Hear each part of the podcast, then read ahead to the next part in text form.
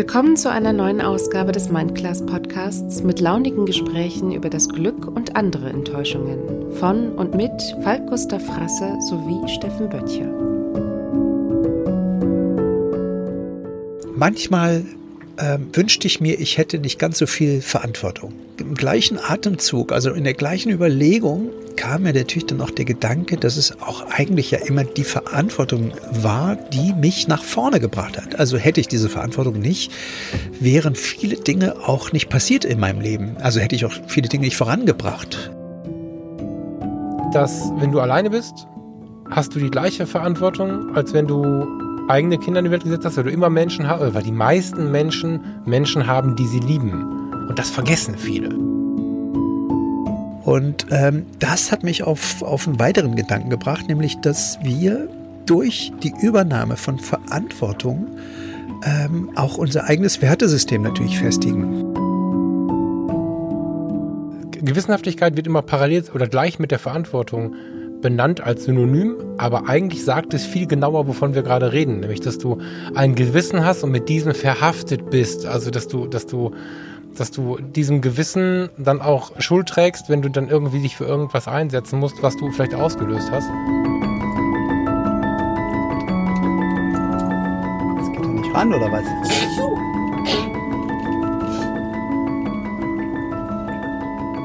Ahoi, Herr Was ist denn bei euch los? Ich, ich, wollte jetzt so cool sagen, ahoi, Herr Kapitän, aber jetzt muss ich sagen Gesundheit.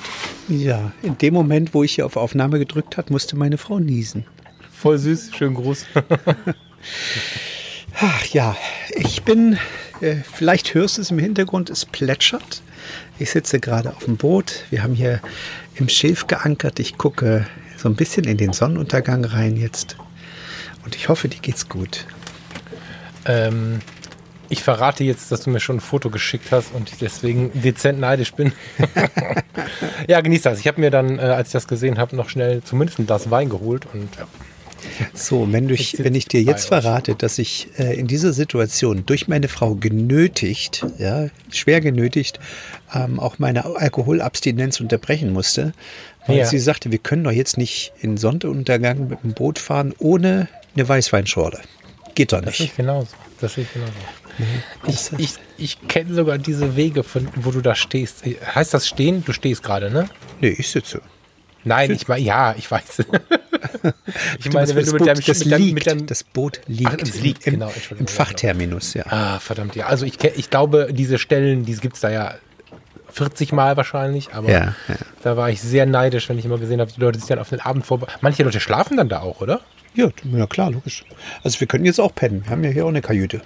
Hat äh, meine Frau auch gerade gesagt, Caro. Die meinte irgendwie, ach, weißt du was, wenn es nachher zu dunkel ist und wir nicht mehr wegkommen, dann legen wir uns unten rein. Ja, dann, dann mach aus der Weißweinschorle eine Flasche Weißwein und dann genießen wir jetzt den Abend zusammen. ja. Ein Teil des Abends. Wir haben den ganzen, ganzen Tag wieder geackert. Äh, den zweiten mhm. Tag äh, hintereinander jetzt an diesem, ach nee, das, das, stimmt gar nicht, eine Woche, aber den zweiten Tag hintereinander jetzt den neuen Boden reingelegt in das Arschlochzimmer. Sekunde, Sekunde. Der Steffen renoviert gerade sein Haus. Wir müssen schon davon ausgehen, dass irgendwer nicht weiß, was bei uns gerade geht. Äh, Steffen und Caro renovieren ihr Haus. Verzeihung. Das stimmt das überhaupt nicht. Nee, äh, wir das ist, äh, ich glaube, das ist eine, äh, wie nennt man das? Äh, Kern Kernsanierung. ja, ja, ja. Also alles rausgerissen bis auf, bis auf den Lehmboden und äh, die alten Balken aus, die 100 Jahre alten dann ähm, paar, eine Lattung drüber gelegt, die ausgeglichen, in Waage gesetzt. Und was hast du denn da gemacht, was aussah wie, als wenn da ein Sandkasten wäre? Das habe ich nicht wirklich ja, das verstanden. Ist, das ist die Schüttung. Die, im, im, Boden zwischen den, äh, zwischen den Balken, die, die das, die Etage tragen, ist eine, eine Lehmschüttung, Lehmasche. Man hat früher zwischen die Balken Asche gemacht. Ähm, und, und Lehm. Ähm, zur Isolierung. Staub. Ja, zur Isolierung, genau. Ja. Und weil, weil dann Asche nicht so schwer ist, als wenn es Sand wäre, oder wie? Ganz genau so. Asche ah. ist nicht so schwer, ähm, dämmt ah. gut und äh, ist auch nicht brennbar so richtig, offenbar. Ist ja schon gebrannt, ja. Ja, ja spannend. Sehr krass.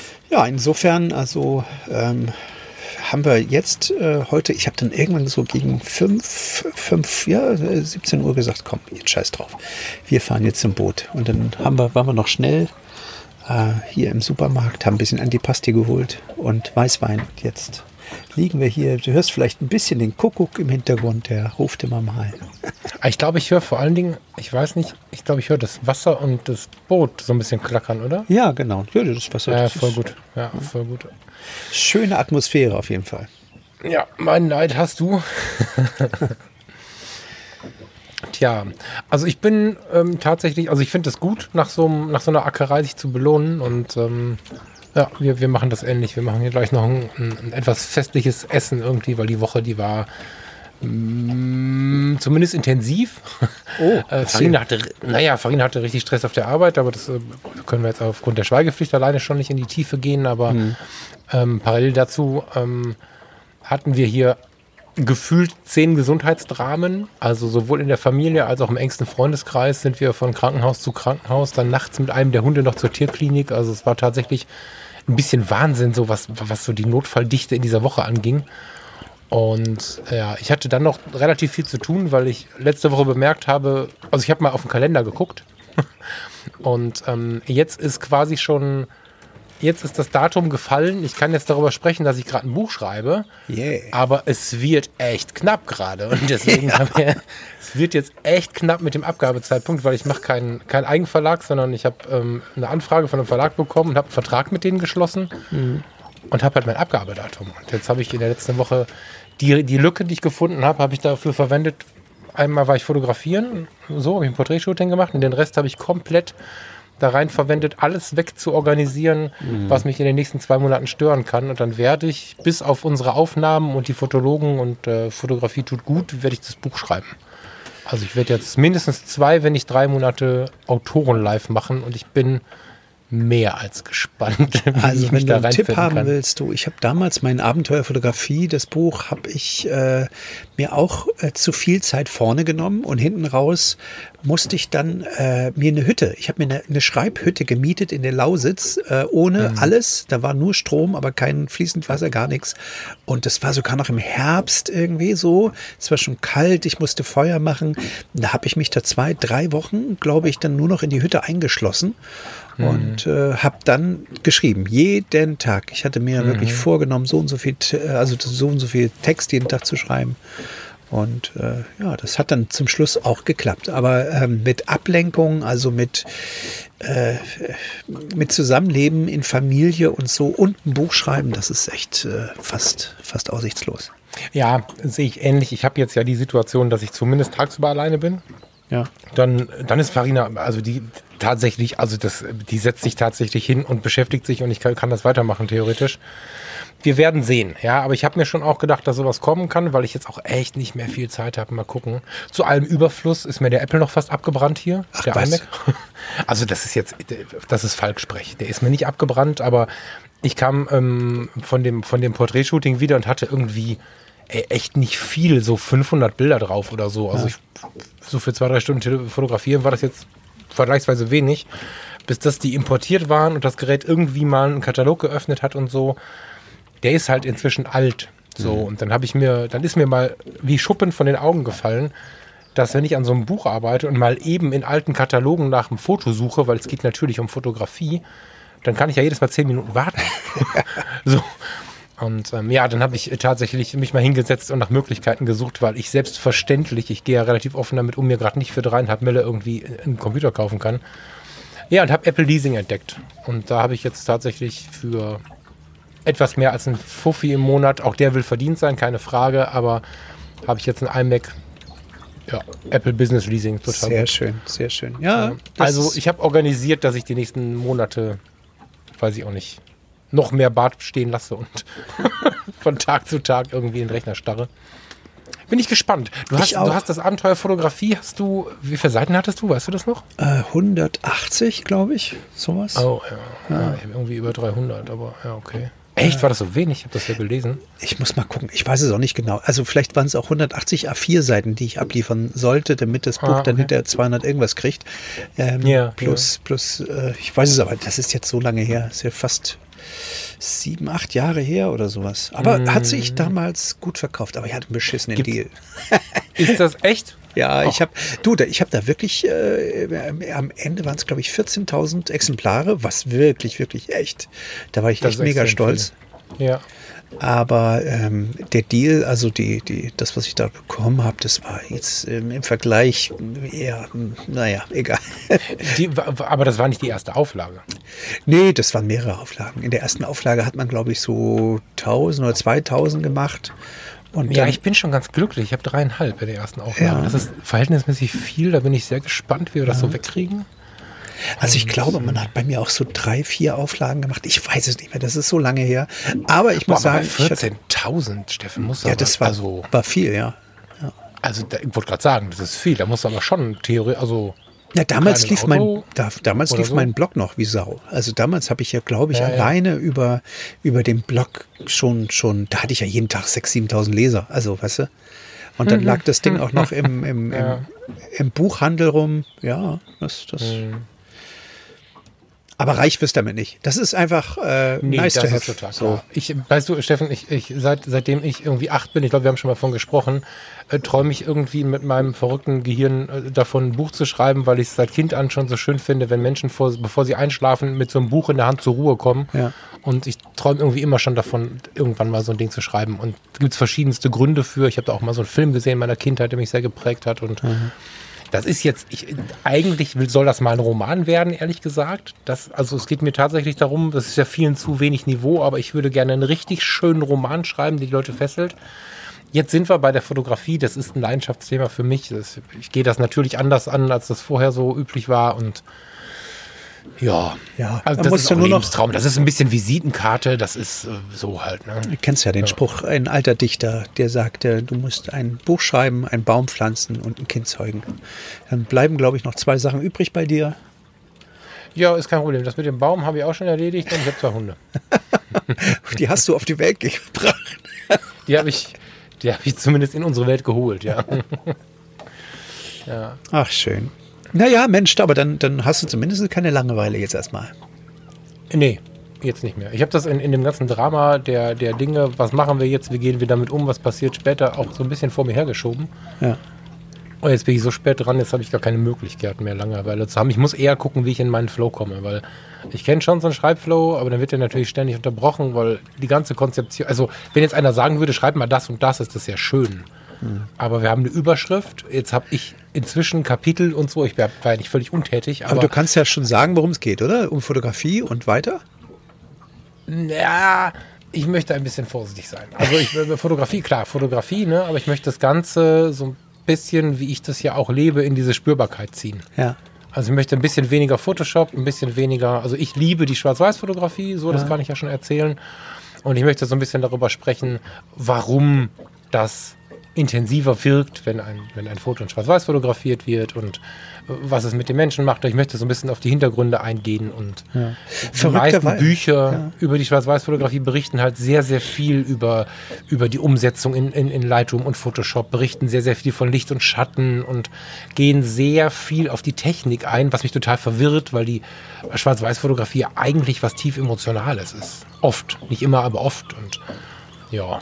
Ja, wobei ich äh, muss sagen, ich habe auch mal eine Phase gehabt, auch in dem Buch, äh, dem Abenteuerfotografiebuch steht auch, dass mir eigentlich F- Schwarz-Weiß als Farben reichen und dass es, wenn es nach mir ginge, ich nur Schwarz-Weiß fotografieren würde, in der Tat. Äh, und ich finde das auch ziemlich geil. Ich glaube aber jetzt aus äh, f- Jahre später ist das so eine Phase, die jeder Fotograf einmal durchmacht. Also selbst die eingefleischtesten aller Fotografen, die ich kenne, die nur Schwarz-Weiß gemacht haben, wie Jan Scholz, Mick Mojo, ähm, die sind irgendwann auf Farbe umgestiegen, weil es eben doch nicht reicht irgendwann. Und weil du eben doch Ja, merkst, dass du genau. äh, im Job mit Schwarz-Weiß äh, überhaupt nicht weiterkommst. Das verkauft sich nicht. Ich habe neulich Genau. ähm, ähm, ein Bild gehabt von, von Paul Ziemiak, was ich äh, so geil in Schwarz-Weiß fand und was die, die dort auch in Schwarz-Weiß gepostet haben auf Instagram.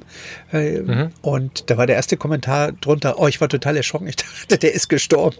Das, Echt, ja, Ja, krass. ja. Du, ich, ich sehe das auch. Also das, das ist mir auch total wichtig. Das sind so kleine Punkte, die eigentlich bei so Büchern über Fotografie nicht ähm, so beschrieben werden. Es ist nicht alles immer nur die einzige Lösung. Es ist der iMac nicht die einzige Lösung, es ist die Schwarz-Weiß-Fotografie nicht die einzige Lösung und die Sony und die Canon und die Fuji auch nicht.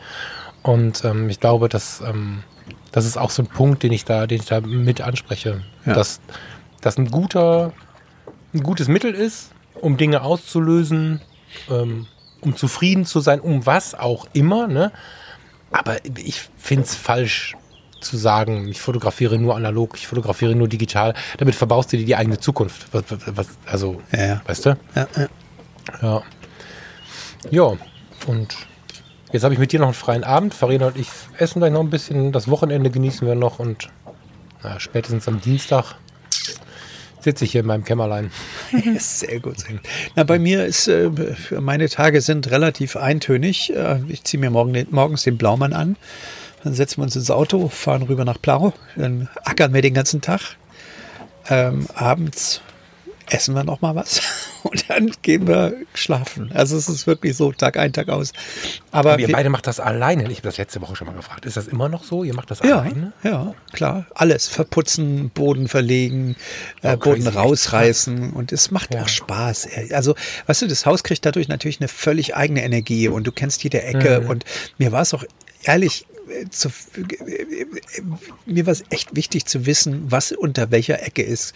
Caro hat jetzt auch schon ein paar Mal gesagt, hätten wir das unbedingt machen müssen, hätten wir es nicht so liegen lassen können und so. Und ich sag, aber weißt du, jetzt wissen wir wenigstens, was drunter ist. Sonst Ja. liegt, bist du die ganze Zeit und weißt nicht, ist da Asbest oder liegt da irgendwie, weiß ich nicht. Wir haben auch aus diesem, aus diesem äh, äh, Hausboden, also aus dem Boden, was, was wurde gesagt, das sieht aus wie eine Ausgrabung, da haben wir auch wirklich, äh, das ist, muss 100 Jahre alt sein, äh, ein altes Gesangsbuch gefunden und äh, einen alten halben Lederschuh und äh, In dem, in, de, in dem in der Schüttung, ne? In der, in, in, diesem, in der Ascheschüttung. Das Ach, ist krass. total geil, ja. Da kannst du ein kleines Museum draus machen. Also wir wollen das auch irgendwie noch unter äh, auf dem Bild kleben oder irgend sowas. So Ja. ist das mal. Also ist ziemlich cool. abgefahren. Ja, ja. Ja, das glaube ich wohl. Also ich habe, das war leider kein Eigentum, aber ich habe vor oh, kurz nach der Jahrtausendwende mal ein Mietangebot be bekommen auf so einem alten Gutshof. Ja. Ach, du warst ja mal hier in der Gegend, in Hubbelrath. Ja. So, ne, draußen auf dem Land mit Blick auf den Rheinturm quasi. Das war so ein richtig schicker Gutshof und der Vermieter damals sagte, der alte Chef der, CD, der LTU war das damals noch, der sagte, pass auf, ihr könnt da wohnen, 600 Euro im Monat, aber halbes Jahr ist umsonst, wenn ihr selber renoviert.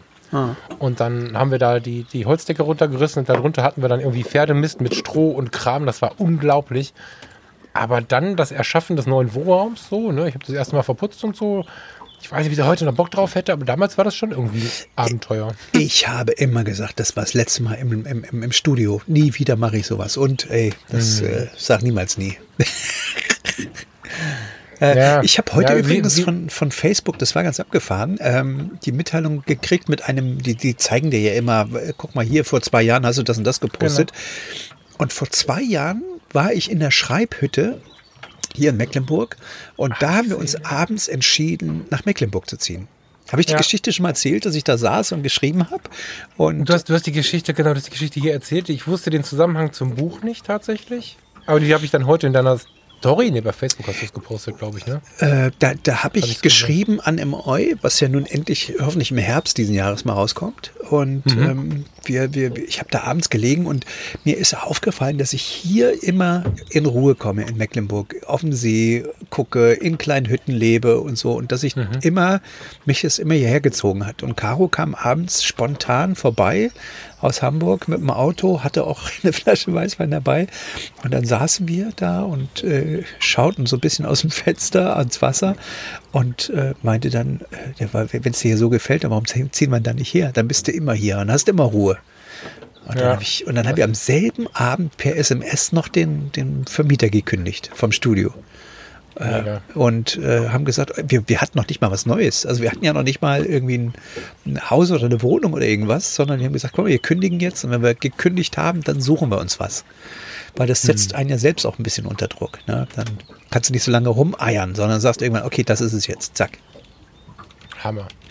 Ja, ähm, ich wusste zum Teil die Geschichte. Heute habe ich die Fotos dazu bekommen. ich war kurz davor zu fragen, ey, wo ist das, welche Hütte ist das? Ich will da auch hin, aber Ja, Stechliner See ist das in der Tat. Das ist also äh, ums Eck ziemlich coole Ecke, ja. Ja. Ähm, wie lange habt ihr es eigentlich jetzt von Waren nach, nach Plau? Ach, wir fahren schon eine Stunde mit dem Auto, ja. Ähm, ja, was natürlich daran liegt, dass, es, ähm, dass du um die, die riesen Möritz fahren musst und um den, also weißt du, du fährst ja, kannst ja. nicht Luftlinie fahren oder flie äh, Fliegen, also Luftlinie fahren könntest, wird, wird es schnell gehen, aber du musst mal einen riesen Bogen um die Mecklenburgische Seenplatte machen, damit du dahin kommst. Ja, wobei ich bin da ja mit dem Schiff hingefahren, das war tatsächlich auch ein halber Tag. Ne? Ja, also, ja, von, von Waren, von Waren nach Plau, da fährst du drei, vier Stunden mit dem Boot. Ja, ja das ist eine lang. schöne Strecke, die bin ich auch schon ein paar Mal gefahren, ja. Also ja, so tendenziell äh, ist, würden wir jetzt hier vom Plau natürlich ähm, Richtung Waren fahren, in die Marina Eldenburg, in das Restaurant mhm. ne, und mhm. äh, da nochmal irgendwas essen und dann wieder zurück. Oder abends mhm. dann gleich dort pennen. ja, ihr könntet aber das, genau, ihr könntet auch, äh, wenn das Boot irgendwie im wie heißt das? In der Marina liegt, da kannst du genauso pennen, oder? Ja, genau. Ja, du kannst auch ankern irgendwo, wie jetzt hier, irgendwo am Rand wenn du irgendwie eine Sandbank findest, findest du ja überall. Ich habe so eine Bootskarte, da siehst du schon. Da wird es flach und dann guckst du dir den Untergrund an und siehst, ah, Sand, cool. Und dann kannst du so ganz sanft, fahre ich dann immer so ein Stückchen so neben, neben Fahrt raus und dann gleitet der sanft auf den Sand drauf und dann bleibt der vorne liegen, der Arsch. Also das Heck des Bootes äh, mhm. sollte dann noch so 40 Zentimeter Wasser haben, damit man hier nicht äh, versandet. Ja, und dann schmeißt den Anker raus. drehen dann irgendwie auf, auf die Sandbank oder so? Nee, du, du legst es, also man legt ja schon richtig an mit dem Wind. Ne? Also du guckst, dass, der, dass du so anlegst, dass der Wind dich tendenziell aufs Wasser drückt. Und du äh, ah. quasi mit dem Heck in Richtung See legst und mit dem Bug vorne in Richtung Land. Und im mhm. Bug hast du dann auch den Anker. Und im Moment musst du halt gucken, wo der Wind herkommt. Wenn der im Moment drückt uns der Wind quasi immer aufs Wasser raus. Ich habe aber mhm. meinen Anker im Bug und den schmeiße ich dann raus. Und jetzt versucht uns der Wind aufs Wasser rauszudrücken, aber ich habe, äh, so, so, bin ich immer hinten mit dem Arsch sozusagen im Wasser und vorne mit, dem, mhm. mit der Schnute ähm, auf dem Sand. Cool. Ja. Wie oft musst du es, wie oft musst du es machen, das Boot von unten? Also du, da muss man ja ran, oder? Wenn man da ständig auf den Sand drauf fährt und so, dann Nee. Ist halt ja nicht, äh, muss er alle zwei, drei Jahre mal streichen, oder? Quatsch. Nee, das ist nee? ja GFK, das ist ja nicht wie früher Holz oder sowas. Also GFK, ah, okay. das ist ja ein Kunststoff. Das ist, du kannst mal Anti-Fouling drunter machen oder sowas. Ja. Aber ähm, das ist, ach, also ich habe das ähm, letzten Winter ja rausgeholt, einmal mit dem, mhm. mit dem Hochdruckstrahler, Hochdruckstrahler mhm. und sauber gemacht und dann, dann geht das. Also ist jetzt nicht so wild. Also das ist bei Holzbooten, gerade so Holzsegelboote, die sind viel pflegeintensiver. Da hast du richtig zu tun. Ne? Du musst dann immer gucken. Dann greift, der greift dann das Moos, also greift dann wirklich auch das Holz an. Aber hier GFK, also das passiert ja nicht. Hm. Ach Gott, steck mich nicht auch noch damit an. Na, ich hoffe, du kommst irgendwann mal, wenn dein Buch geschrieben ist, kommst du, kommst du endlich mal vorbei hier.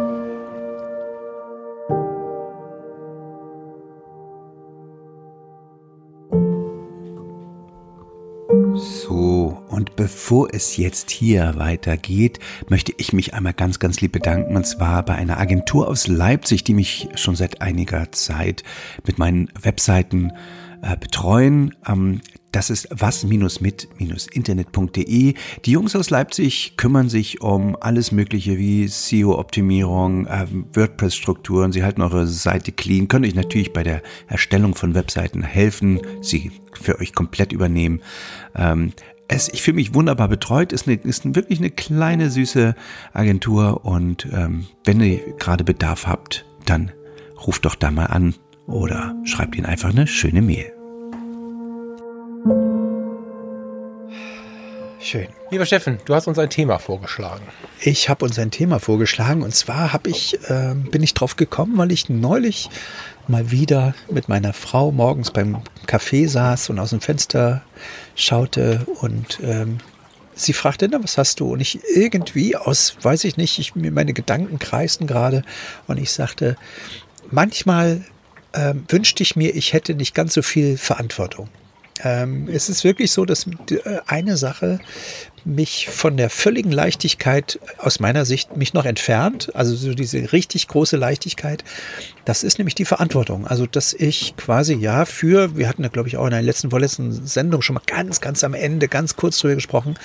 Ähm, ich habe halt zwei Kinder in die Welt gesetzt. Ähm, ich habe eine, eine Mutter, die sich um diese Kinder kümmert, ähm, mit der ich jetzt zwar nicht mehr zusammenlebe, aber auch da habe ich meine Verpflichtung ne? und ähm, mhm. habe jetzt eine Frau, ich habe ein Haus, ich habe äh, also schon jeden Monat äh, kümmere ich mich, trage ich Verantwortung für Menschen. So, und mhm. diese Verantwortung, der werde ich eigentlich auch jeden Tag bewusst, weil ich immer nicht nur für mich alleine entscheide, sondern immer für viele. Das heißt also, ich kann jetzt nicht einfach alles hinschmeißen und sagen, aber ah, weißt du was, leck mich doch, ich gehe jetzt nach Hause rein, äh, sondern ich muss das immer ähm, im Hinblick darauf, kommt denn dann so viel zusammen äh, bei den Dingen, die ich tue, um alle versorgen zu können zum Beispiel. Ne?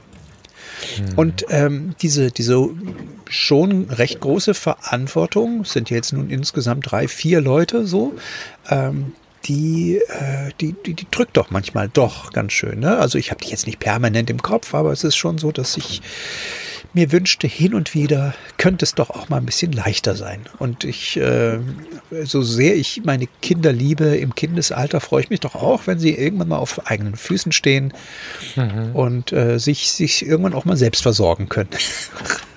ne? Hm, sobald du mit Rat und Tat immer am Start. Ja, das auch. Aber du, so. so ne? Aber ja, ich weiß, was du meinst. Ja. Im, gleichen, Im gleichen Atemzug, also in der gleichen Überlegung, kam mir natürlich dann auch der Gedanke, dass es auch eigentlich ja immer die Verantwortung war, die mich nach vorne gebracht hat. Also hätte ich diese Verantwortung nicht, wären viele Dinge auch nicht passiert in meinem Leben. Also hätte ich auch viele Dinge nicht vorangebracht. Ähm, Im Grunde ist die Verantwortung, also ich will jetzt nicht sagen Fluch, Fluch und Segen, aber sie ist äh, zum einen natürlich hin und wieder ne, eine merkliche Belastung und äh, entfernt mich von der, von der totalen Freiheit. Aber mhm. sie fordert mich natürlich auch und äh, führt dazu, dass ich ein paar Treppchen in meinem Leben nach, äh, äh, dass ich ein paar Treppchen erklommen habe, die ich wahrscheinlich nicht erklommen hätte, wenn ich diese Verantwortung nicht gehabt hätte. Ich empfinde schon, dass wir alle eine große Verantwortung haben. Ich habe mir natürlich so ein bisschen Gedanken gemacht und ich finde auch, dass wir uns der oft nicht bewusst sind und ich finde, darüber kannst du eigentlich ganz froh sein. Also du, ich glaube, dass, dass alle über eine große Verantwortung, also dass alle eine große Verantwortung haben, wir so oft dazu neigen, das immer den Eltern in die Hand zu geben, dieses ja. Thema. Ja klar, weißt aber du? wenn also, du selber Eltern bist, dann nee, meine ich ja, wird genau. der Staffelstab also, oder, dann oder, abgegeben. Ne? Oder du dir selber auch ja. das auferlegst, weil du Eltern bist oder weil du Vater bist in dem Fall. Aber ich bin der festen Überzeugung, dass wir alle, alle, alle, auch die Singles, die, die Singles, die auch gar keinen Partner haben, eine riesige Verantwortung haben, die vielleicht in dem Moment nicht finanzieller Natur ist. So. Aber was mir schon wirklich viel Gedanken gemacht hat, ist so diese Sache, wie viel Verantwortung wir für andere haben, wenn wir uns selbst, wenn es um uns selbst geht. Also ich weiß, was du meinst mit dem finanziellen Druck. Da habe ich noch nicht so richtig eine Antwort. Vielleicht können wir da gleich nochmal rangehen. Aber das Erste, was mir einfällt, ist, dass wenn du alleine bist, hast du die gleiche Verantwortung, als wenn du eigene Kinder in die Welt gesetzt hast, weil du immer Menschen hast, oder weil die meisten Menschen Menschen haben, die sie lieben. Und das vergessen viele. Viele ja.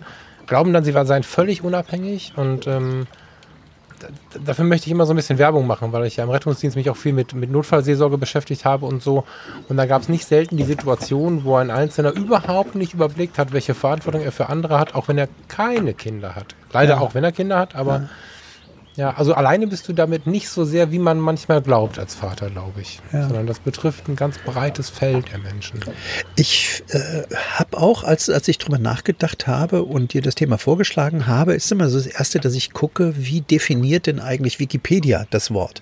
Und das mhm. ist ganz interessant. Das bringt es eigentlich auch, äh, führt mich auch wieder quasi zu einer Überlegung weiter. Dort steht, Verantwortung ist im Allgemeinen die Übernahme der Verpflichtung für die möglichen Folgen einer Handlung Handlung einzustehen und gegebenenfalls dafür Rechenschaft abzulegen oder Strafen zu akzeptieren. Mhm. Sie setzt, und jetzt kommt's, sie setzt Verantwortungsgefühl, Verantwortungsbewusstsein, ein Gewissen sowie die Kenntnis der Wertvorstellungen sowie der rechtlichen Vorschriften und sozialen Normen voraus. Mhm. Ethik. Mhm. Ethik, Moral, richtig, richtig.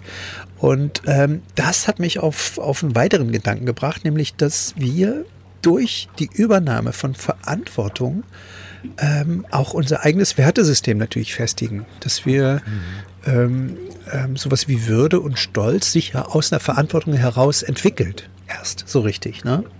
Also ich ja. finde, ähm, gerade wenn du, wenn du äh, Kinder erziehst, äh, und du über, übergibst ihnen meine Verantwortung für, ähm, du machst jetzt dies oder jenes mal sauber oder ähm, hier, du kümmerst dich jetzt mal um den Hund oder die Katze oder so, ähm, dann mögen Kinder eigentlich das, diese Verantwortung zu übernehmen und entwickeln auch einen ganz, ganz großen Stolz daraus, wenn sie das dann geschafft haben. Und wollen dann natürlich genau. auch so eine Art Belohnung ja. irgendwann haben. Ne? Aber ja. oftmals ist dann natürlich auch einfach der, der, ja, der, der, der eigene, der, der Gewinn des Stolzes ähm, schon eine, eine, ja, ein, ein Lob genug sozusagen. Du hast, du hast genau und du hast, wenn du Verantwortung übernimmst, das ist ja so dieses klassische, also wir, wir brechen jetzt mal ganz klein runter und werden nicht ja. zu hart pädagogisch, aber wir brechen es mal runter. Du kaufst dem Kind ein Hamster ja. und es geht darum, Verantwortung für ein Leben zu übernehmen. Ja. So. Und ähm, ich finde, wenn man, wenn man Verantwortung nimmt, ob als Kind oder als Erwachsener, ist dabei übrigens gar nicht so wichtig, weil viele Erwachsene lernen es erst dann, muss man dazu auch sagen. Mhm. Ähm, die, also gleichzeitig Synonym und Ergebnis ist Gewissenhaftigkeit, finde ich. Ja. Es, Gewissenhaftigkeit wird immer parallel oder gleich mit der Verantwortung benannt als Synonym, aber eigentlich sagt es viel genauer, wovon wir gerade reden, nämlich, mhm. dass du ein Gewissen hast und mit diesem verhaftet bist, also dass du, dass du, dass du diesem Gewissen dann auch Schuld trägst, wenn du dann irgendwie dich für irgendwas einsetzen musst, was du vielleicht ausgelöst hast. Mhm. Und ich finde die Stärkung, die durch, durch so ein Verantwortungsbewusstsein kommt, also die man sich selbst dann schenkt quasi, die ist so massiv. Also mal weg, ich war jetzt gerade in der Rettung, ich war in der Psychiatriepflege lange. Wenn du Patienten hast, wobei, ach, scheiß auf den Patienten, wenn du Menschen hast, die aus welchen Gründen auch immer noch nie so richtig in der Lage waren, Verantwortung zu übernehmen, die dann verstehen, okay, ähm, wenn ich immer wieder die Verantwortung von mir schiebe, geht es noch schlechter und noch schlechter. Das sind ja oftmals die Grundlagen für schwere Erkrankungen. Wenn du ein Leben lang die Verantwortung von dir schiebst und so tust, als wenn nichts wäre. Ja. Wenn die dann irgendwann lernen, okay, krass, Verantwortung zu übernehmen ist nicht eine Schwäche, sondern eine Stärke. Ja. Und wenn die bemerken, also wenn die das erste Mal dann für irgendwas Verantwortung übernommen haben, dann ist das für die eine Befreiung, dass die weinend vor dir stehen. Absolut. Und wenn die nur, wenn die nur morgens gekommen sind und gesagt haben, ähm, Herr Frasser, ich muss Ihnen was sagen. Gestern Abend gab es ja Ärger, weil die Fernbedienung kaputt ist. Das war so eine Wohngruppe ähm, von, so eine geschlossene Wohngruppe für psychiatrisch kranke Menschen. Und da gab es ein Riesendrama da, weil irgendwer hat diese Fernbedienung zerstört. Das sind für uns jetzt kleine Probleme. In so einer Wohngruppe, in so einem psychiatrischen Umfeld kann das ein wirkliches Problem sein. Und am nächsten Morgen kommt er und sagt, Herr Frasser, ich, ich war das gestern. Ich habe das kaputt gemacht und bin dann aber schnell ins Bett, weil ich Angst hatte. Und als ich ihm dann erklärt hat, was er da gerade gemacht hat, nämlich dass er Verantwortung übernommen hat, das war einer der schönsten Tage seit Wochen für diesen Mann. Absolut, absolut. Ne? Das ist das auch so krass zu ja. beobachten. Also, das hat, das war, also ich kriege eine Gänsehaut, wenn ich an diese Situation denke. Ähm, na, du, du, also wenn wir uns mal, wenn wir ganz ehrlich zu uns selbst sind, dann ist es ja so, dass wir Menschen die Verantwortung übernommen haben, auch irgendwie anders äh, betrachten. Sie genießen auf jeden Fall irgendwie so eine, eine größere Achtung. Ne? Mhm. Und ähm, im zweiten Step muss ich sagen, das äh, bringt dich eine Verantwortung, die Übernahme von Verantwortung, ich meine jetzt nicht nur für dich, dein Leben, vielleicht auch deine Kinder oder so, sondern äh, vielleicht als Arzt für Patienten als Politiker für, ähm, wie jetzt die Kanzlerin, ne, für, für oder Jens mhm. Spahn für so eine, für so eine ähm, ja, Pandemie jetzt, ähm, du übernimmst jetzt Verantwortung, du musst Entscheidungen treffen, die viele Millionen Menschen betreffen, die Wirtschaft mhm. betrifft. Ähm, und niemand von uns wünscht sich ja diese Verantwortung. Das ist ja das Abgefahrene. Ne? Also diese, diese, dieses hohe Maß an Verantwortung, was da gerade in Berlin übernommen wurde, ähm, auch, auch zu, abzuwägen, was ist jetzt wichtiger, Wirtschaft, ähm, was ist ähm, ähm, diese Diskussion, die finde ich auch extrem wichtig zu, zu, zu, sagen, ja, pass mal auf, die, die, die Corona, Covid-19 ist das eine, das bringt Menschen um, das ist furchtbar, ähm, aber gleichermaßen isoliert es Menschen auch, die in Quarantäne sind und äh, die Selbstmordrate ist gestiegen, weil Leute einfach ähm, ja sozial ähm, ja, abgeschnitten waren. Ne? Und, nee, ähm, es geht ihnen ja auch nicht per se, wir sind ja nicht alle gestärkt in die Krise gegangen, sondern ja. Leute kamen ja mit einem Thema, sind die Richtig, ja, die ja sowieso schon ein wirkliches ja, Problem hatten und dann plötzlich kam das. Ne? Ja, und ähm, ich finde halt, dass du, dass du Menschen, die, die so eine Verantwortung übernommen hast, ähm, wenn du die mal auf die mal triffst, dann hast du eine andere Achtung vor denen. Ganz einfach. Also mir geht es jedenfalls so. Was ich aber ähm, gemerkt habe, ist eben, dass äh, Menschen, die früh Verantwortung übernommen haben, ähm, offenbar besser gewappnet sind fürs Leben und ähm, das ist mir die, auch ganz oft die meisten, also die wenigsten Probleme haben. Und wenn ich mal zu mir, äh, bei mir jetzt zurück, mich mal zurückdenke, ich habe auch relativ schnell, ich bin ja mit 18 damals aus der DDR geflohen, ganz alleine, ne, mit 18, wenn ich mir überlege, mein Sohn ist jetzt äh, 15, wenn der in drei mhm. Jahren auf einmal äh, komplett in eine andere Stadt wird, dann denke ich, oh, der arme. Also Korea. Ja. Und, und ich bin damals von einem äh, Gesellschaftssystem ins andere, weißt du? Und man wusste ja noch nicht mal, ob du jemals wieder zurück kannst. Und mhm. ich habe dann äh, ja auch keine, keine Verwandtschaft in der, in der Bundesrepublik gehabt, sondern ich habe vom ersten Tag all, ganz alleine Verantwortung für mich übernehmen müssen, zusehen müssen, wie ich irgendwie äh, ja, die Kohle ran schaffe, wie ich über die Runden komme, äh, musste mich alleine kümmern. Und ähm, das hat mich ähm, extrem geprägt, muss ich sagen. Es hat mich auch ein Stück weit hart gemacht. Also das ist ja eine Sache, die mir oft vorgeworfen wurde, auch von, von äh, Partnerinnen, äh, dass meine Selbstdisziplin mitunter unangenehm ist. So, also dass mhm. sie, dass sie ich hatte auch mal in der WG mit einem, mit einem lieben, lieben Freund, äh, mit dem ich damals eine Platte rausgebracht, die hatte ja schon mal einen Plattenvertrag, mit dem habe ich eine, eine, eine, WG gehabt in einem Riesenloft. Wir haben äh, stopp, stopp, stopp, Musik stopp, gemacht. Stopp, du hast mal, stopp, stopp, stopp. Es gibt eine Platte von dir? Ja, klar. Das müssen wir später noch Das müssen wir dabei, ja. Aber ja, ich will, will, die Geschichte nicht unterbrechen. Erzähl mal weiter. Ja. Wir hatten ein großes, äh, ein großes Loft, äh, haben, da, haben da drin zusammen gewohnt in der WG, in der Mitte war ein Studio. Und ähm, der hat es nach zwei Jahren schreiend ausgezogen, weil es nicht ertragen hat, dass ich äh, jeden Morgen ähm, kontinuierlich um sieben aufgestanden bin, obwohl, äh, obwohl wir sozusagen hätten auch bis elf pennen können oder sowas. Das hat mhm. ihn total genervt, dass ich jeden Tag äh, irgendwie mir eine Struktur, also jeden Tag eine Struktur hatte und jeden Tag äh, gearbeitet habe und ähm, ähm, abends auch nicht lange bis in die Puppen gefeiert habe, sondern dachte immer, nee, morgen musst du fit sein. Wir haben für die Platte hatten wir einen Abgabetermin, auch das damals, ne, so wie mit deinem Buch. Du hast dann irgendwann heißt es, da müsst ihr die Platte abgeben und wir hatten erst sechs Songs, sechs Songs geschrieben und wir mussten noch irgendwie mussten 14 oder so machen und äh, ja, das, äh, ich habe dann immer einfach alleine weitergemacht. Das hat den wahnsinnig gemacht, diese Disziplin. Mhm. Der ist dann irgendwann wirklich ausgezogen. Und ähm, ich bin dann in der Agentur, also ich war ja dann auch äh, in der Agentur und da habe ich diese, diese, viele werden sich vielleicht dran erinnern, vielleicht auch nicht gut dran erinnern, diese Kampagne Mann ist der Dickmann, die habe ich ja damals äh, mhm. in, der, in der größeren Verantwortung äh, gedreht, äh, unterwegs. Ja. Und da hatte ich halt auch große Etats zu verwalten. Ich hatte ein ganzes Team, ein Filmteam, Promoterteam, äh, die, die Bühne Budget, also ne, ich habe halt das ganze Projekt irgendwie auf der Straße, äh, auf die Straße gebracht. Und ähm, auch da, da war ich Ende 20, weißt du, und das war auch schon mhm. eine Riesenverantwortung, die mich dann, die mich da extrem äh, weitergebracht hat. Und so ging das halt immer weiter. Danach kamen die Kinder, danach dies, danach jenes. Und äh, ich merke halt, dass äh, mittlerweile äh, natürlich viel, viel, viel, Verantwortung, die ich damals übernommen habe, wie jetzt diese Dickmann-Kampagne oder andere Sachen, natürlich lasten jetzt nicht mehr auf mir ein paar Dinge lassen natürlich noch, aber ich habe es halt auch geübt, weißt du? Ich mhm. bin, wenn es in der Gruppe darum geht, ich weiß nicht, wenn wir zu zehn irgendwo sind und äh, einer muss irgendwie irgendwas machen und die anderen haben irgendwie keinen Bock drauf, weil, ach nee, das ist mir zu viel Verantwortung, bin ich meistens der, der sagt, wieso ist ja kein Thema. so, ich bin da immer der, mhm. der Blöde, der den Arm hebt irgendwie. Also ich kenne das mehr aus der Frauensicht tatsächlich. Ich muss mal also auf der Frauenseite, ich, ja. während du so erzählst, fällt mir das gerade voll auf, dass ich ja.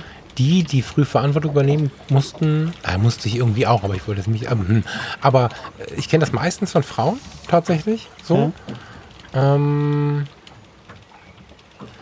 aber nicht so krass, wie du es gerade sagst. Also ich, wenn du sagst, so 7 Uhr aufstehen und immer Disziplin und so, ähm, ich weiß ja aus eigener Erfahrung, dass du da ein kleiner Terrorist bist. du, das selbst jetzt bei Corona, wo nichts los war, habe ich jeden Tag, äh, wenn ich, meine Frau verleiht die Augen, weil ich irgendwie um sieben stehe ich. Ja, aber Steffen, da müssen wir jetzt mal drüber reden, das finde ich voll geil jetzt. Ich habe da, ich hab da eine Dauerdiskussion mit meinem Freund Philipp. Ne? Ja, Der ja. Philipp ist, ähm, witzigerweise habe ich gerade bei Fotografie zu gut auch von ihm gesprochen. Na egal. Also Philipp ist, ähm, kommt unter, ursprünglich aus der Marine der hat so diesen Marinetypen in sich. Und das ist auch so, der steht ja. um 7 Uhr auf und der ist immer, ich kann mit ihm sehr, sehr gut, weil wir sehr offen miteinander sprechen können und also auch kein böses Blut kriegen, wenn ich irgendwas verrückt finde und das auch so sage.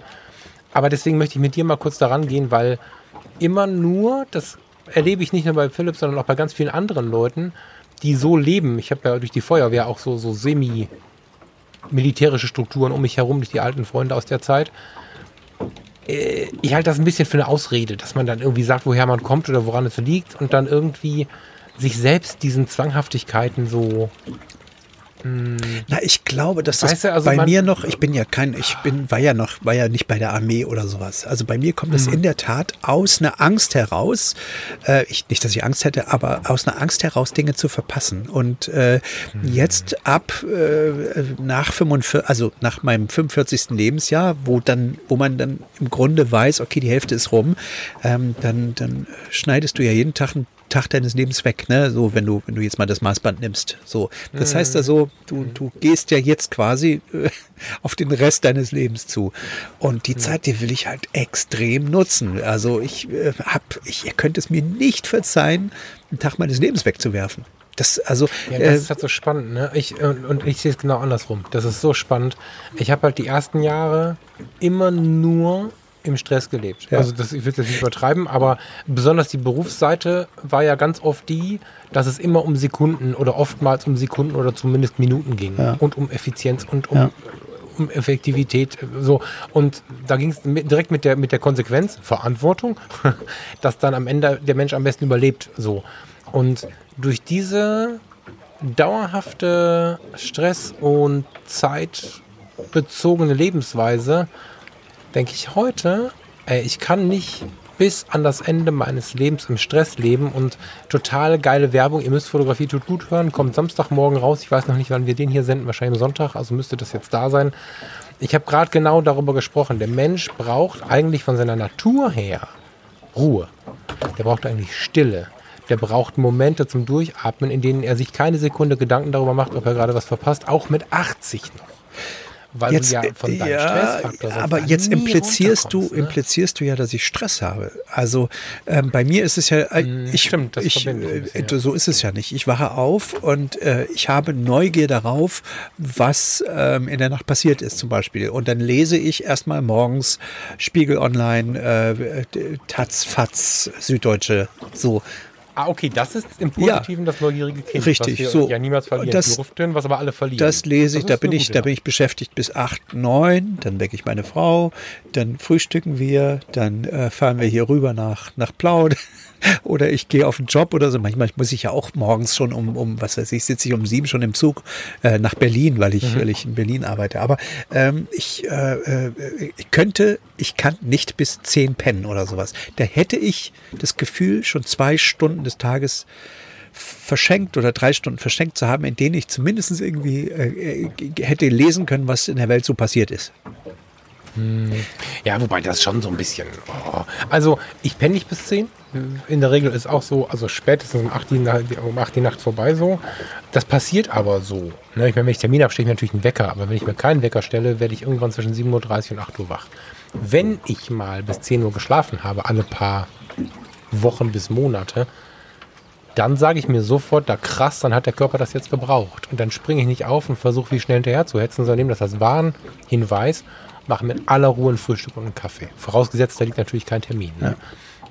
Also eigene Termine schiebe ich dann. Wenn ich mit mir selber ausgemacht habe, ich muss jetzt, naja, Buch schreiben, mhm. dann ist es halt zwei Stunden verschoben. Und ähm, ich bin, ich habe diese Diskussion lange geführt und wir können sie wahrscheinlich auch nochmal bei den Wein führen und noch fünfmal führen. Und es ist total spannend für beide Seiten, weil irgendwie nimmt immer die andere Seite was mit. Ich denke mir dann, naja, gut, okay, cool wie du, ich habe dich jetzt gerade für gestresst empfunden, am Ende sagst du mir, ich bin neugierig. Ja. Und das ist ja genau das, was wir uns wieder angewöhnen müssen, diese kindliche Neugier. Ne, dass wir, dass wir, dass wir nicht dieses spannende Nachfragen, das geben wir irgendwann auf. Das ist für den Fotografen wichtig, das ist aber auch fürs ganz normale Leben so super wichtig, neugierig zu bleiben. Ja. Und, äh, ja, Eine meiner wichtigsten Lebensgrundsätze sind, sei, äh, es heißt ja immer, ähm, lebe jeden Tag so, als wäre es der letzte. Nee, bei mir, also ich lebe jeden Tag so, als wäre es der erste meines Lebens, frei von Vorurteilen und mit einer riesigen Neugier darauf, was alles passieren wird.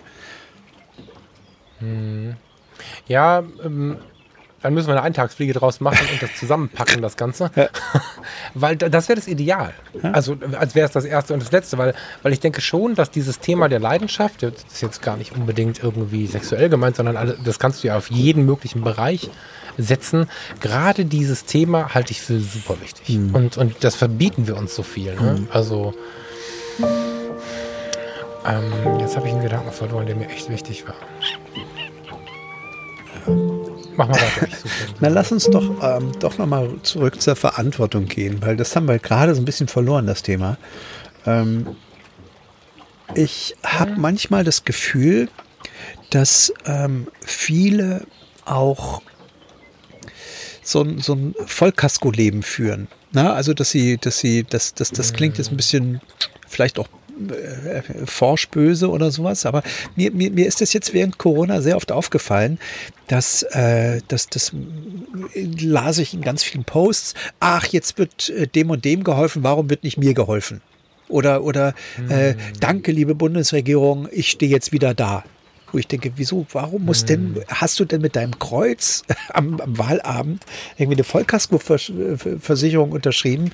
Für, für dein Leben oder was? Also für, für, dass die Bundesregierung oder der Staat sich vollumfänglich um dich kümmert, jetzt für, für jetzt und alle Zeit. Und jedes Mal, wenn, wenn du in eine Situation kommst, die unvorhergesehen ist, dann, dann kümmert sich jemand um dich und, und tätschelt dich und, und hilft dir aus der, aus der Scheiße raus. Ähm, weißt du, was ich meine? Also die Unternehmen, Voll. die Unternehmen, die es durch Corona geschafft haben, sind meist auch die, die vorsichtig gewirtschaftet haben, die Rücklagen gebildet haben, die nicht alles, äh, ja, die auch, die, die, äh, ich will jetzt das, was, es gibt auch viele Berufe, wo du vielleicht keine Rücklagen bilden kannst, wo du so wenig verdienst, dass es nicht geht. Wir müssen aufpassen. Aber, ja, das sehe ich auch okay. völlig ein. Ja, ähm, aber das ist ja nicht das Gros. Also ich glaube gerade, dass viele Menschen, also ich kenne ein paar, die da geschrien haben, ja, die gesagt haben, wie soll ich hier nur über die Runden kommen, die aber auch jedes Jahr viel verreisen, wo ich denke, wenn ich nichts auf der Naht habe, dann fahre ich nicht zwei Monate irgendwie in die USA und mache einen Roadtrip, weißt du, sondern dann. Ey, ja, stopp. Ich muss, das ist nicht die Frage. Nee, sehe ich ja? anders die Frage stellt sich viel weiter hinten. Aber also das ist dann mein Leben ja. auch. Ne? Ich habe gerade das auf der Kante, um Übersee, zwei Wochen, was auch immer, drei Wochen und so. Das ist für mich das, was ich leben kann, was mir auch niemand mehr nehmen kann, weil ich so und das trage, meine Erinnerung trage. Stopp. Wenn ich dann aber vor die Wand fahre oder wie jetzt einfach ja. unfassbar krass auf die Kohle gucken muss. Also diese Zeit ist für ja. mich, habe ich hier und da vielleicht mal erwähnt, nicht ganz witzig, aber ich werde mich, ich werde einen Teufel tun, mich darüber zu beschweren. Vor allen Dingen nicht bei der Bundesregierung, die so viel krass ist. Und das sage ich nicht, weil du bei der CDU arbeitest, ne? Weil solche Kommentare kommen manchmal. Ich habe das doch entschieden, dass ich verdammt nochmal nicht das Geld weggelegt habe, sondern dass ich irgendwie vor, äh, lass mich überlegen, knapp einem Jahr 7.500 Euro in, in eine Reise gesteckt ja, aber habe. Das habe ich für mich entschieden und klar ist das heute irgendwie, klar könnte das schöner sein. Das ist nicht die Frage. Aber ich darf mich nicht zu laut beschweren, was war meine Aber genau da schließt sich der Kreis. Ähm, das kannst du für dich alleine machen, weil du für, für keine andere Person Verantwortung übernommen hast oder trägst. Ne? Also hättest du zwei Kinder, hättest hm. du die 7.500 auch nicht ausgegeben, weil du genau weißt, Alter, wenn du mal krank wirst und kein Geld verdienst, dann müssen die trotzdem essen, dann müssen die trotzdem in die Schule, dann müssen die trotzdem. Ja, total klar. Ja, total so. Also ja, insofern. Aber das sind ja auch, die kannst du ja nicht vergleichen. Nee, aber insofern verzichte ich, ich habe ohne Scheiß viele, viele, viele, viele Jahre, gerade als die Kinder auf die Welt gekommen sind, auf, auf Urlaub oder dergleichen verzichtet, weil ich gesagt habe, nee, ich muss mir irgendwas, ich muss Rücklagen bilden für den Fall, dass es irgendwie, dass ich mal krank werde, ähm, keine Ahnung. Ne? Ich habe keine, zum Beispiel keine Berufsunfähigkeitsversicherung gekriegt mehr, weil ich, äh, ich weiß nicht, im Scoring da durchgefallen bin. Also ich habe es versucht, ging mhm. nicht haben sie mir, ich bin durchgefallen. Ich bin, mich wollten sie nicht. Wahrscheinlich, ach ja, durch meinen Burnout damals, genau.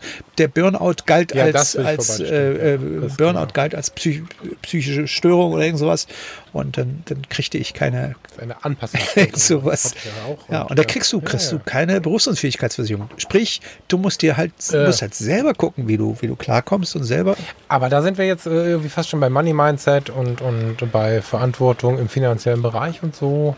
Finde ich spannend als Facette, aber noch lange nicht aufs gesamte Thema gesetzt. Ne? Also die Verantwortung sehe ich viel breiter ich verstehe den Druck, der, da, der auch besonders dahinter mhm. ist. Ne? Aus dem Grund, den du gerade nennst, habe ich auch vier, vier, fünf Mails bekommen von Leuten, die mich gefragt haben, ob ich sie noch alle am Zaun Wieso? habe.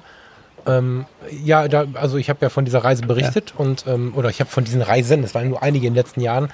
Also wir sind einen 23 Jahre alten Opel Corsa gefahren, in dem ich mit schiefem Kopf sitzen muss in der Zeit, weil ich so groß bin. Und ja, ich, weißt du, also wenn ich so und und in, wir sind dieses Auto mit Genuss gefahren, Farina hat er mitgebracht und ich war mir da null zu schade für. Und wenn, wenn wir dann verdient haben, wenn ich dann meine Aufträge hatte und was auch immer wir da alles reingesteckt haben, dann hätte jeder andere vielleicht ein anderes Auto gekauft. Der war durchgerostet und weiß der Teufel. So. Ja. Ich habe gesagt, also wir haben gemeinschaftlich natürlich entschieden, auf keinen Fall kaufen wir jetzt ein neues Auto. Was kann man davon für Kilometer reisen und für Menschen kennenlernen? Was sollen wir denn mit dem Auto? Ja. Ne? Und äh, das ist ja die eigene Verantwortung. Ähm, ich möchte, der Vater sieht das dann an der Stelle wahrscheinlich auch noch anders, weil der Vater muss seine Kinder damit transportieren.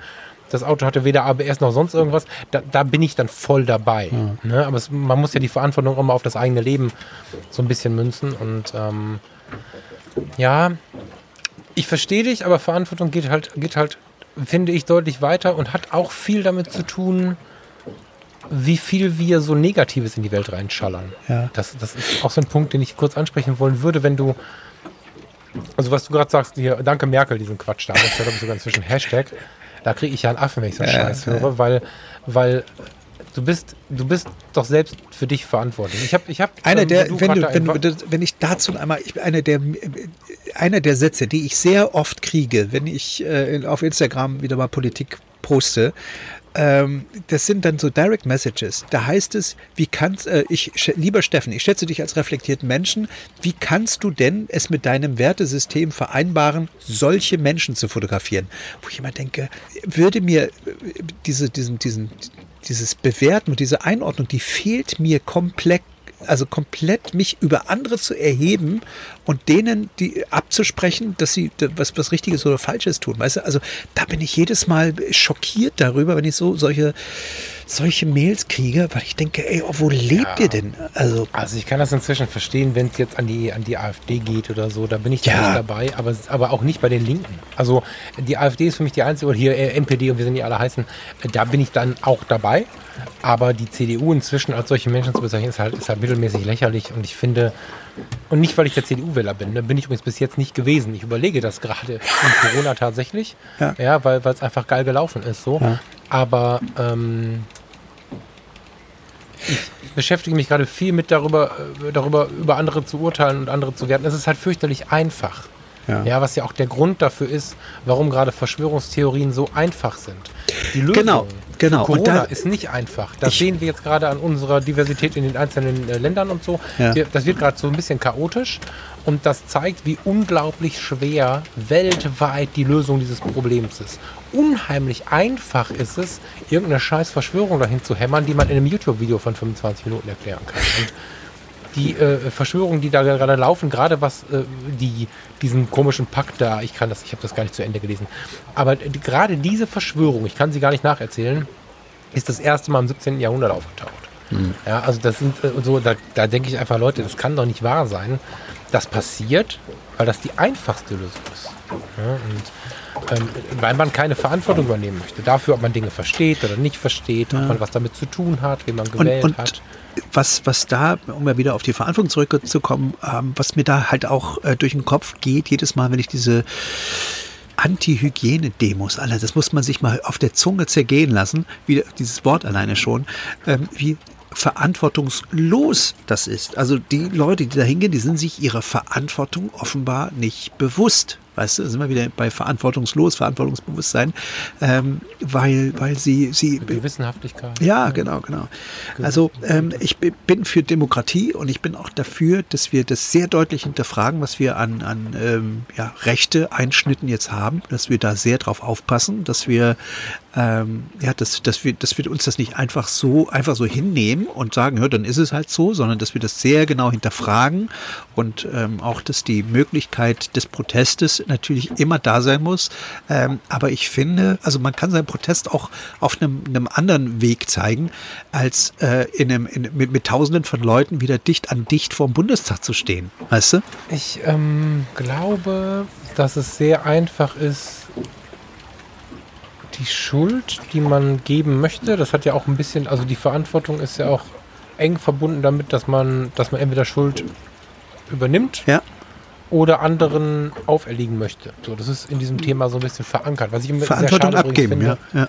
Genau, ich, und ich finde immer, das Thema Schuld ist relativ schwierig, aber das ist sehr eng verbunden mit diesem Thema Schuld. Und ich finde es sehr, sehr schwierig, sobald jemand ein System für irgendwas verantwortlich macht, wo das System gar nicht so tief drinsteckt. Also ich kann mich daran erinnern, da wo du gerade ankerst, es wird nicht der gleiche Ort sein, aber es war zwischen der Binnen-Müritz und äh, was ist dahinter für ein See? Ähm, Ja, wir sind gerade im Ähm, Plauersee war- übrigens. Wir sind ganz so, woanders. Wir sind okay. am Plauersee. Okay, vergiss mal. Also ja, also ihr müsst euch vorstellen, da sind ganz viele Seen, dazwischen sind so Verbindungs... Ja. ja, wie heißt das, Arme. Ja. Und rechts und links ist immer Schilf und Sandbänke und so, super schön. Äh, Wir sind da lang gepaddelt mit so einem, mit so einem Zweier Kanadier. Ja. Alter Notarzt, also alt war der nicht, der war mein Alter, aber Notarzt und äh, der Falk. Und ich paddel da rum und war völlig geflasht von dieser Natur und von, von, von diesen Leuten. Und es war alles einfach irgendwie geil. Ich war wie so eine Omi.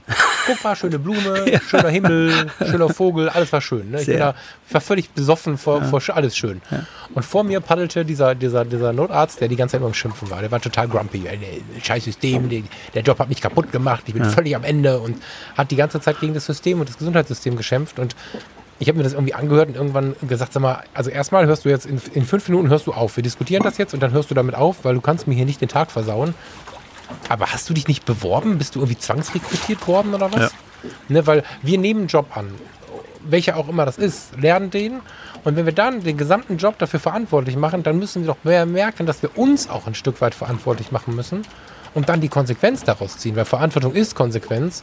Und dann wird das Ganze, um mal dieses Ding, ich habe noch zwei Dinge, wie wir das ins Positive ziehen können. Wenn du die, die Konsequenz daraus ziehst, hast du ein viel stressfreieres Leben.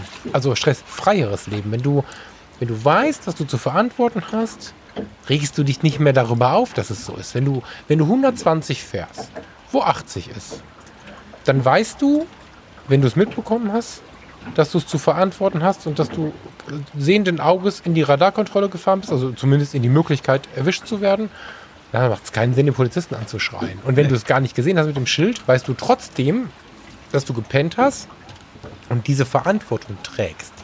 Heißt, wenn du wirklich Verantwortung annimmst, gibt es keinen Grund mehr über, naja, ich will mal sagen, 60, 70 Prozent unserer Problemthemen überhaupt zu diskutieren. Ja. Du regst dich gar nicht mehr auf, weil du hast, du hast deinen Job selbst zu verantworten. Ähm, wenn der irgendwann scheiße ist oder deine Kollegen dich völlig fertig machen, bist du irgendwann auch in der Eigenverantwortung, diesen Job zu wechseln. Übrigens auch in der Verantwortung für deine Familie und so weiter, weil die kriegen das ja ab, wenn es dir immer schlecht geht. Ja. Und Du bist immer die Summe. Ding, was das Leben so, so schön macht. Du bist die, nicht die Summe der Dinge, die dir passiert sind, sondern die Summe deiner Entscheidung. So einfach ist das. Absolut, Ja. absolut. Du könnt, ich könnte das jetzt zum Schlusswort werden lassen, das tue ich aber nicht, auch wenn wir bei 59, 25 Wir müssen aber langsam, weil die Sonne untergeht und ich noch äh, äh, zurück zum Hafen muss. Und ich fahre Gib mir noch zwei. Minuten. Ja, Gib mir ein oder zwei Minuten. Ähm, mir ist nämlich total wichtig, wir haben, wir haben eine Situation in dieser Sendung immer wieder, an der ich gerade hart arbeite, Ja. wo ich gespannt bin. Also wir beide arbeiten hart daran, um Gottes Willen. Und ich bin gespannt, wie wir den Bogen kriegen, weil wir wollen das ja noch ein bisschen machen. Wir wollen ja nicht nächste Woche aufhören damit. Ich stelle fest, dass wir uns auch immer wieder, das ist glaube ich im Moment auch gut so, weil ein Podcast ist immer Entwicklung. Wir unterhalten uns nicht selten über die Dinge, wie sie nicht sein sollten und damit aber auch über die Menschen, wie sie nicht sein sollten. Und das ist was, was mich schon seit ein paar Wochen sehr beschäftigt, so, weil da, also wir wollen nicht werten und werten damit ja auch. Ja. Und ich weiß noch nicht wie und ich weiß auch gar nicht, ob das geht. Ich denke auch, das sollte uns nicht abschrecken. Aber ich, wir haben das im Hinterkopf, dass wir da mal so ein bisschen überlegen müssen, wie wir da am Ruder ziehen können. Und ähm, ich habe was Schönes zur Verantwortung, was eine positive Nachricht über Menschen ist, wie ich finde. Ähm, das würde ich gerne ans Ende setzen. Jetzt hast du mitbekommen, dass Silvester das Affenhaus des Krefelder Zoos abgebrannt ja ist? hab ich. Ja. Genau, das ist in unserer direkten Nachbarschaft und ähm, seit jungen Jahren bin ich in diesen Krefelder Zoo gegangen und ich kannte tatsächlich einige Affen mit Namen. So, das sind das Menschenaffen, sehr viele verschiedene. Wenn man oft da war, hat man so ein, also man hat das Gefühl, die zu kennen tatsächlich. Ja. Das war ein sehr schönes, sehr großes Affenhaus, also wirklich sehr bemüht auch so. Und dann kommt am Neujahrsmorgen die Nachricht, ich kriege jetzt wieder eine Gänsehaut, dass da, ich weiß die Zahl nicht mehr, 60, 30, 50, keine Ahnung, unzählige Menschenaffen elendig verbrannt sind ja. und die Feuerwehr, jetzt habe ich den Kontakt ja auch zu den Feuerwehrkreisen, das ist ja direkt um die Ecke hier, berichtet, wie in dem Feuer ein Geschrei war, wie man sich ertragen kann, was dann langsam ab, also leiser wurde und man kam nicht schnell genug ran. Ja. So ich finde ich bis heute, ich komme mir die Tränen, wenn ich drüber nachdenke, weil die gerade Tiere sind so unschuldige Wesen, ja, so. Und die sind unseren Partys zum Opfer gefallen, weil es war ja Silvester.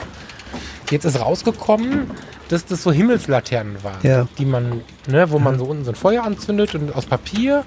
Und die sind ähm, von oben auf dieses Affenhaus geregnet und an einer ungünstigen Stelle sind sie hineingerutscht und dann auf das Stroh gefallen, was das gesamte Affenhaus auf dem Boden verteilt hat. Und ähm, dieser unglückliche Zufall hat dazu geführt, dass sie halt alle gestorben sind. Jetzt gab es in den Medien dann große Anklage, dass die ja eigentlich verboten sind und dass damit Menschen jetzt diese Affen getötet hätten. Die emotionale Bestürzung hier in der Gegend war ähm, nicht zu beschreiben.